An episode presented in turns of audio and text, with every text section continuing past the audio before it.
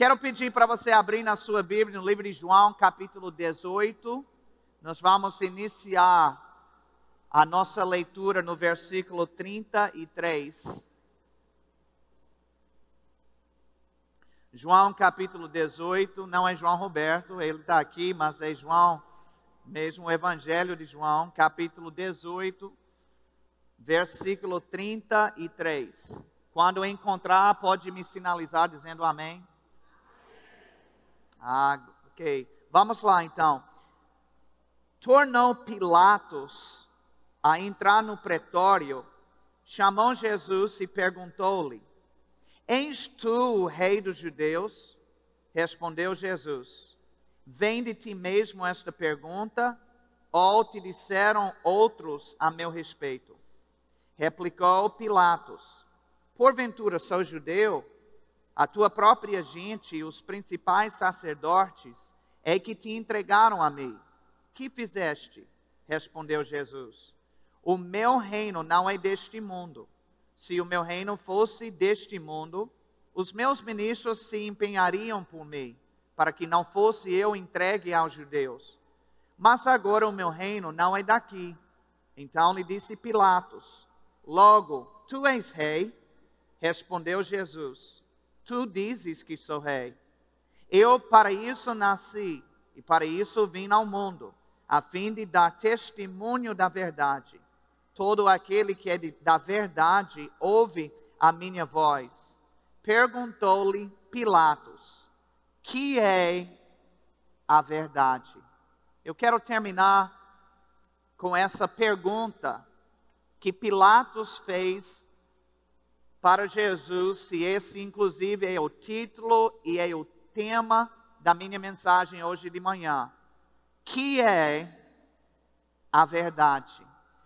Sabe que Pilatos ele fez a mesma pergunta que muitas pessoas estão fazendo hoje em dia. O que de fato é a verdade?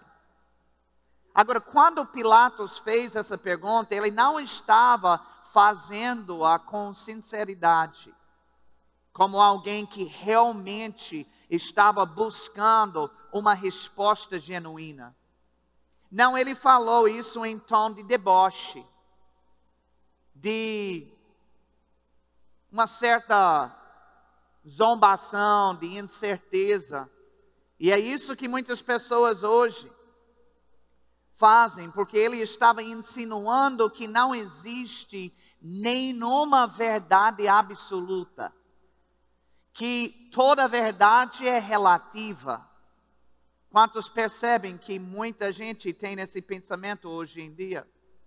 Inclusive é comum ouvir pessoas hoje dizendo: olha, esta é a sua verdade, mas não é a minha verdade. A minha verdade é outra. Mas eu quero dizer para vocês que não existem várias verdades diferentes. Só existe uma verdade. Alguém pode aceitar a verdade ou ele pode rejeitá-la, mas ninguém pode criar a sua própria verdade. Alguém pode dizer amém? Eu vou lhe dar um exemplo disso aqui com relação ao nosso palco. O nosso palco, quando a gente projetou, a gente queria que fosse um palco largo, né? Porque quando estávamos na Hermes Fontes, eu lembro que o grupo de louvor ficava assim, quase ombro a ombro, né? Como sardinhas lá, todo mundo embrulhado num palquinho pequeno. E a igreja cresceu muito, então tínhamos muitos integrantes. Então, quando veio aqui, decidi: olha, o palco vai ser de Torá. Então, nós fizemos esse palco. Então, eu sei quanto é a largura do nosso prédio, dá 24 metros aqui. Então, eu poderia olhar para o nosso palco e estimar que talvez tivesse mais ou menos 20 a 21 metros, metros de comprimento. E se eu abrisse para você dar a sua opinião, então talvez você dissesse: não, apóstolo, é, eu acho que sua vista não está tão legal assim. Eu acho que é mais para 19, 18 e meio. Todo mundo aqui teria uma opinião sobre a medição da largura do palco. Agora, no momento que a gente pega uma régua e a gente passa a régua, quantos sabem que nós vamos ter uma medição exata? E no momento que tem a medição exata, todas as opiniões vão pelo ralo. Não serve mais para nada. Por quê? Porque já foi medido e temos a medição exata. É essa. E sabe que é assim com a vida? Muitas pessoas elas têm opiniões sobre muitas coisas. Mas quando a verdade for revelada sobre aquele assunto, as opiniões não têm mais relevância. Jesus, em João capítulo 14, versículo 6, ele disse o seguinte: Eu sou o caminho, a verdade e a vida. Jesus disse que Ele mesmo é a verdade. Então, veja algo interessante. Pilatos estava olhando para a verdade e perguntando, ao mesmo tempo, o que é a verdade. Isso me lembra de Filipe, quando ele pediu para Jesus lhe mostrar o Pai. Jesus disse: Há quanto tempo estou convosco e não não me tens conhecido, quem me verá a mim, ver o Pai. Quantas pessoas hoje, igualzinho a Pilatos, estão vendo a verdade diante dos seus olhos, mas ainda a trata como se fosse algo abstrato. Para Pilatos, ele estava vendo a verdade encarnada na pessoa de Jesus. Mas Jesus não está aqui na terra mais. Então, como é que nós enxergarmos a verdade hoje? Por meio da palavra dele. Jesus disse a Pilatos: todo aquele que é da verdade ouve a minha voz. Em João 17, Jesus ele estava orando ao Pai por nós e por todos os discípulos que viriam antes e depois de nós. E nessa oração ele falou assim, em versículo 17: santifica-os na verdade, a tua palavra é a verdade. Todo mundo diga comigo: a palavra de Deus é a verdade. Aleluia. A palavra de Deus é o padrão. A palavra de Deus é o fato estabelecido. A palavra de Deus é a medição exata. A palavra de Deus é a verdade absoluta. A razão que o mundo não está tão estranho e tão maluco hoje é porque ele tem se afastado cada vez mais da palavra de Deus. Quando você rejeita a palavra de Deus, você rejeita a verdade. E quando você rejeita a verdade, você se abre para todo tipo de mentira e de engano. Alguém pode dizer amém? Agora abra comigo também em 2 Tessalonicenses capítulo 2 e versículo 8.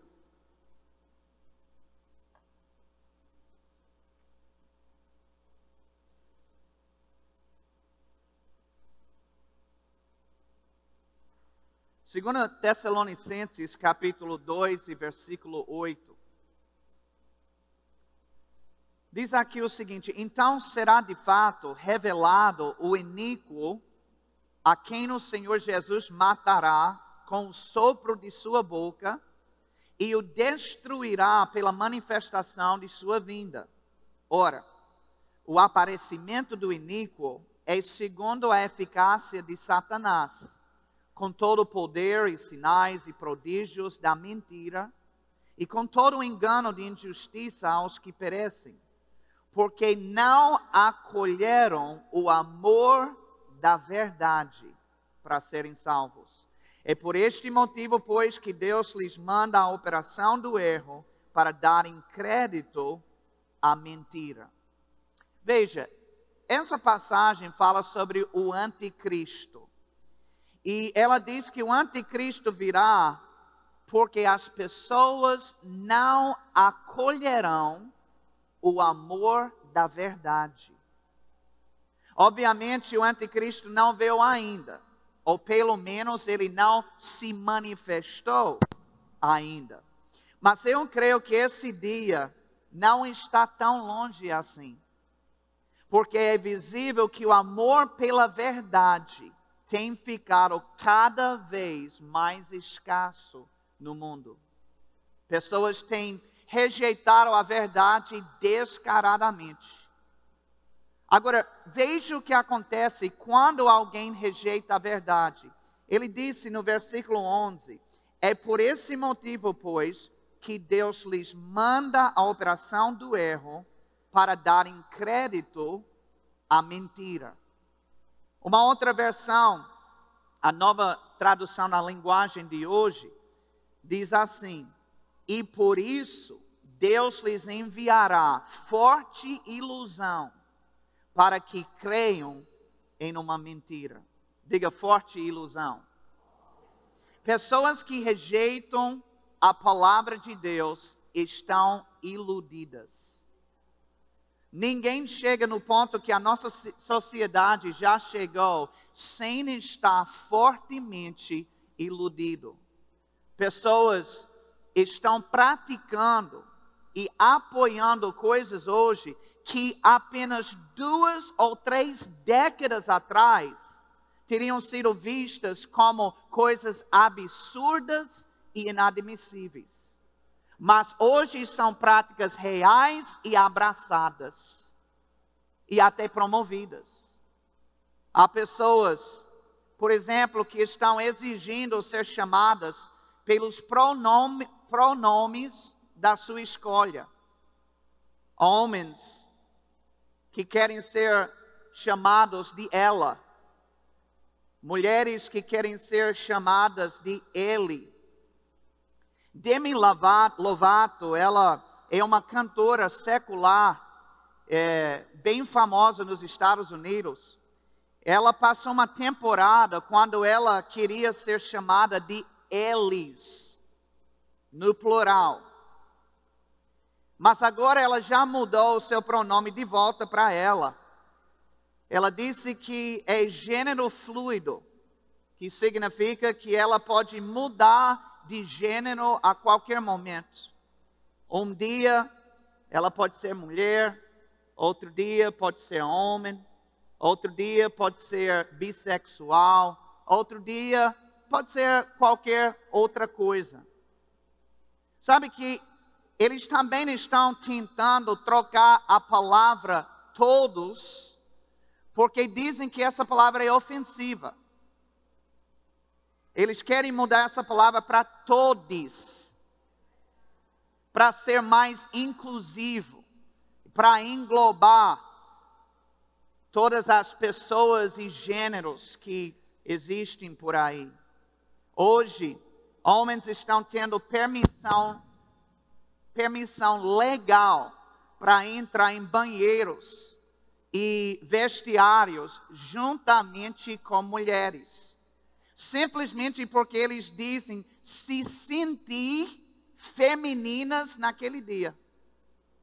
Então tem acesso. Homens também estão se arrumando como mulheres e entrando nos esportes femininos. Por serem muito mais fortes, então eles acabam ganhando tudo de lavado. E mas muitos acham que isso é totalmente justo e, e, e normal. E não permitir seria discriminação.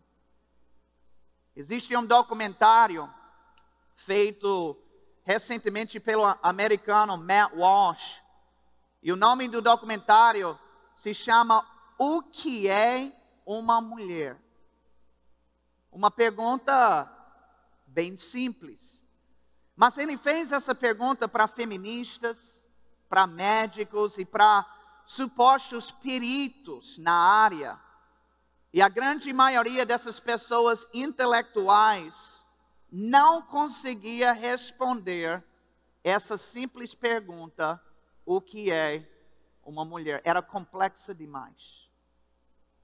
Hoje em dia, pais estão incentivando seus filhos a usarem bloqueadores de puberdade desde novinho para impedir o desenvolvimento normal do seu corpo. Eles querem que o filho que nasce menino possa parecer como menina e vice-versa. Hoje também médicos estão literalmente mutilando o corpo de adolescentes e de jovens. Meninas com até 12 anos de idade estão tendo os seus seios removidos. Meninos com até 16 anos de idade estão sendo castrados.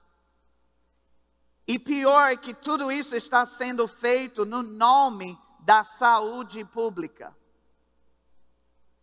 Se você pesquisar sites na internet, alguns dirão que há 31 gêneros diferentes. Outros sites dirão que há 52 gêneros. E outros dirão que há ainda mais. Você sabia que nem os defensores e supostos profissionais da área sabem quais são todos os gêneros? Na verdade, o termo gênero começou a ser usado em 1964 por Robert Stoller e depois foi popularizado pelo psicólogo John Money. E ele disse que o gênero de alguém é determinado pela construção social da pessoa.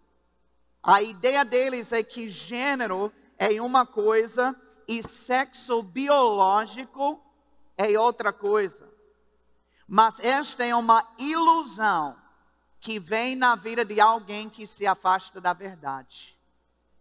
No início, Deus criou o ser humano macho e fêmea. E biblicamente a gente nasce homem ou mulher e nada mais. Amém. Não é Adão e Estevão. É Adão e Eva. É isso que a Bíblia ensina. E sabe que cientificamente não é diferente, que também parece piada, porque aquelas pessoas que mais defendem essas pautas sempre retratam e apontam para a ciência. Temos que seguir a ciência, mas a ciência não lhes favorece. Então, a ciência é boa quando favorece eles, mas nos pontos que não favorecem, então joga a ciência pela janela. Porque cientificamente cada ser humano ele tem cromossomos nas células do seu corpo. Os cromossomos de mulher são XX e os de homem são XY. E sabe que literalmente se você fosse tirar um cadáver que está morto há 100 anos, enterrado, já o corpo decomposto, e você fosse tirar de lá e entregar para um cientista fazer uma análise, ele poderia, 100 anos depois, descobrir que se aquela pessoa era homem ou se era mulher. Independente dos tratos de hormônios que ela poderia ter feito, independente de cirurgias que ela poderia ter passado, porque está no DNA, está na feitura de cada ser humano. Agora, por mais absurdo que sejam essas práticas que eu citei, a gente até entende como pessoas do mundo poderiam ser levados a pensar e age assim.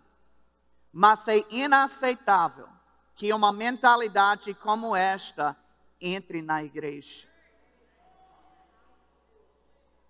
Infelizmente, existem igrejas hoje que estão reconhecendo e celebrando o casamento gay. Você nunca vai ver esse pastor celebrando um casamento gay. E se eles prenderem você, pastor, você vai pagar minha fiança.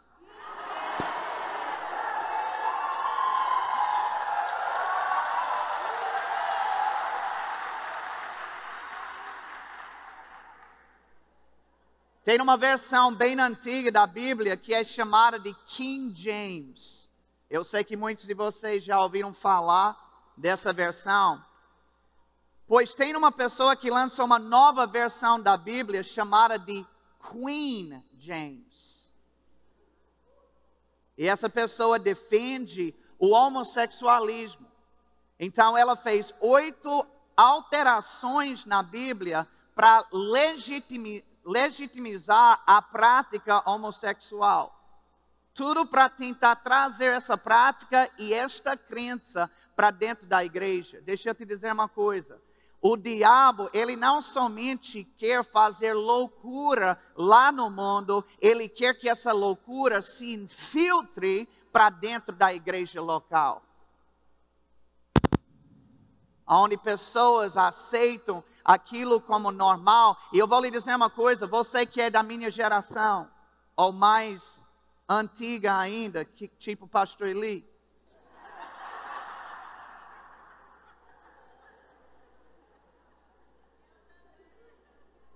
Então a gente está vendo essas novidades, essa, essa onda de imersão nessa loucura de uns anos para cá, mas nossas crianças, e nossos adolescentes, eles estão nascendo e sendo criando, criados nisso. Então, eles não têm essa diferença de sociedade que a gente via duas, três décadas atrás. Eles nascem e ver isso como normal. Como homens se beijando na praça, como meninas se agarrando lá na piscina, em tal lugar público. Então, isso para eles se eles não forem orientados, se eles não foram ensinados a verdade, pouco a pouco, isso pode acabar sendo algo normal e aceitado por eles. A igreja é a voz de Deus aqui na terra. Amém. Abra comigo em 1 Coríntios capítulo 5 e versículo 1.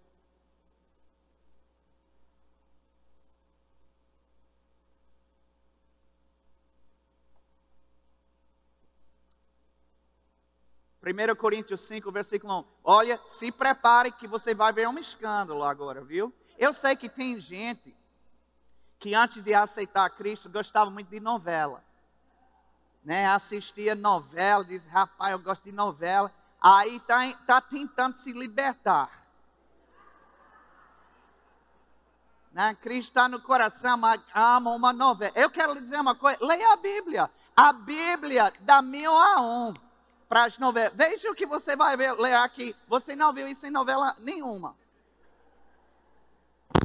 1 Coríntios 5, versículo 1 diz: Geralmente se ouve que há entre vós imoralidade, e imoralidade tal, como nem mesmo entre os gentios, isto é, haver quem se atreva a possuir a mulher de seu próprio pai.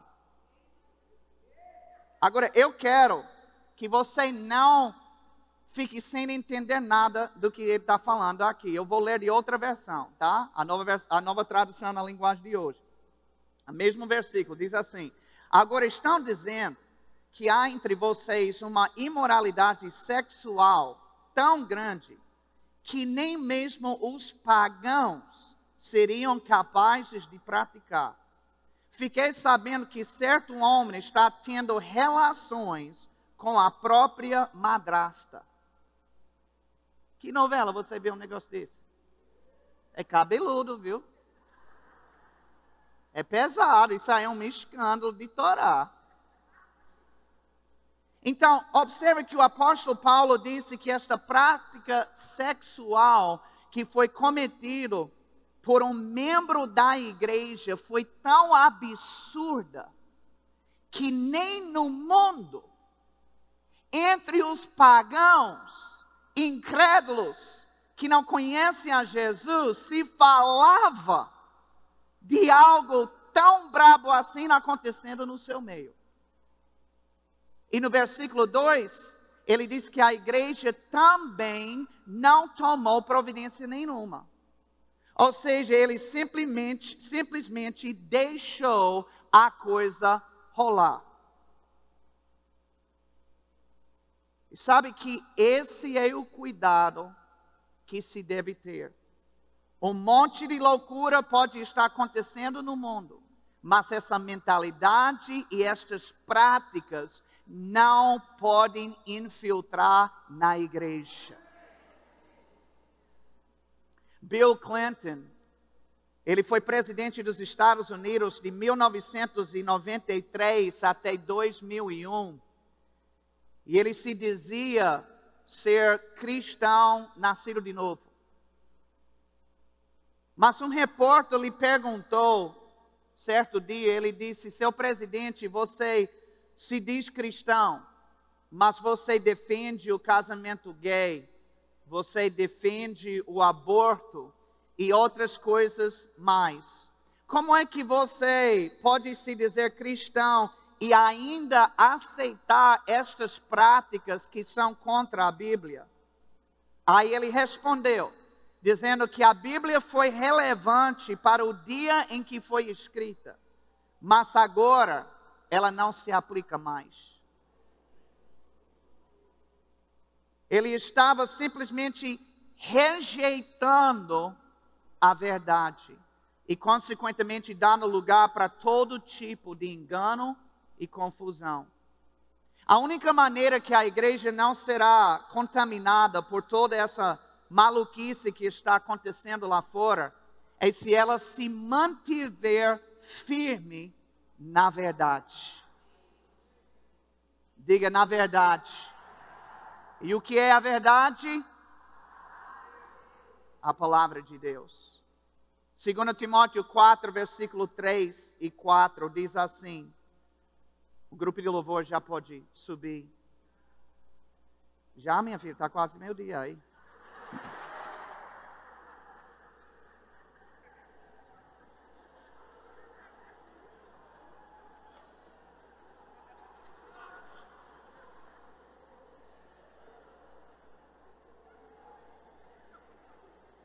2 Timóteo capítulo 4, versículo 3 diz assim: Pois haverá tempo em que não suportarão a sã doutrina. Pelo contrário, cercar-se-ão de mestres, segundo as suas próprias cobiças, como que sentindo coceira nos ouvidos, e se recusarão a dar ouvidos à verdade, entregando-se às fábulas. Paulo estava falando com Timóteo sobre o povo de Deus aqui. E ele estava dizendo que haverá pessoas na igreja que recusarão dar ouvidos à verdade. Pessoas que não vão aceitar o que a palavra de Deus orienta e determina como certo e errado. E quando isso acontecer, ele disse que eles se entregarão as fábulas. A palavra fábula significa ficção e falsidade. Quantos sabem que tem muita gente vivendo uma verdadeira fantasia lá fora? Parece que está inserido num desenho animado, em outro contexto, que não tem nada a ver com o planeta Terra. Sabe, a única razão que um cristão daria ouvidos à ficção e à falsidade é se ela ou ele recusar a dar ouvidos à palavra de Deus. É a única maneira. E eu quero lhe incentivar hoje, como o rebanho a quem Deus me confiou, para você deixar a palavra de Deus ser o padrão e o guia para a sua vida em todas as áreas, em todas as esferas. Ela é a única verdade absoluta. Amém. Quando eu estava hoje de manhã me preparando para vir para cá, veio uma um, uma nota no meu coração que eu não pretendia nem falar, mas que casou com o momento de cidadania que a gente está vivenciando agora. Eu falei sobre muitas coisas e vocês sabem que tudo que eu falei são coisas reais, são coisas comprovadas que acontecem. E tem pessoas que estão promovendo esse tipo de agenda. Mas, no primeiro domingo de outubro, eu não posso dizer eu e você, porque eu não sou cidadão brasileiro. E uma das únicas coisas que eu não posso fazer nesse país é voltar. Amém? Mas eu posso orientar quem vote. Sabe que você tem no poder. Eu creio que Deus está contando conosco. A igreja, ela foi passiva por tempo demais. Não, a igreja, ela tem que ser atuante. E quando a gente fala igreja, nós não estamos falando o verbo da vida, é, o verbo da vida tem que fazer é, é, cartilha mesmo. Não, a igreja é você. Atuante para que dentro do seu poder, dentro do que cabe a você, você vai alinhar o seu poder, a sua influência com aquilo que a palavra de Deus diz. Veja o versículo que Deus trouxe ao meu coração, que é João. Mais uma vez, não é João Roberto, não. Viu? João 16, versículo 13. Aonde diz que o Espírito Santo nos guiará em toda a verdade. Qual é o tema da nossa mensagem hoje? O que é a verdade? A verdade é a palavra de Deus. A Bíblia diz que o Espírito Santo, ele vai nos guiar em vida. E ele vai nos guiar em quê? Em toda a verdade. Agora vamos aplicar essa passagem ao seu voto no mês que vem. Se você deseja ser guiado por Deus, para escolher o candidato em quem você deve votar. Então, o que é que você deve estar procurando? Verdade. Porque Ele vai te guiar na verdade.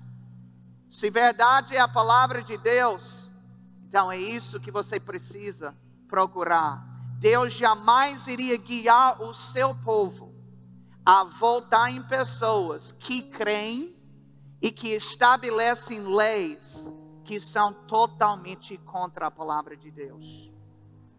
Quando você for se preparar para lançar o seu voto no mês que vem, ore, busque a Deus, mas estude o que é que os candidatos creem, pensam e defendem e deixe a verdade te conduzir na sua opção. Alguém pode dizer glória a Deus?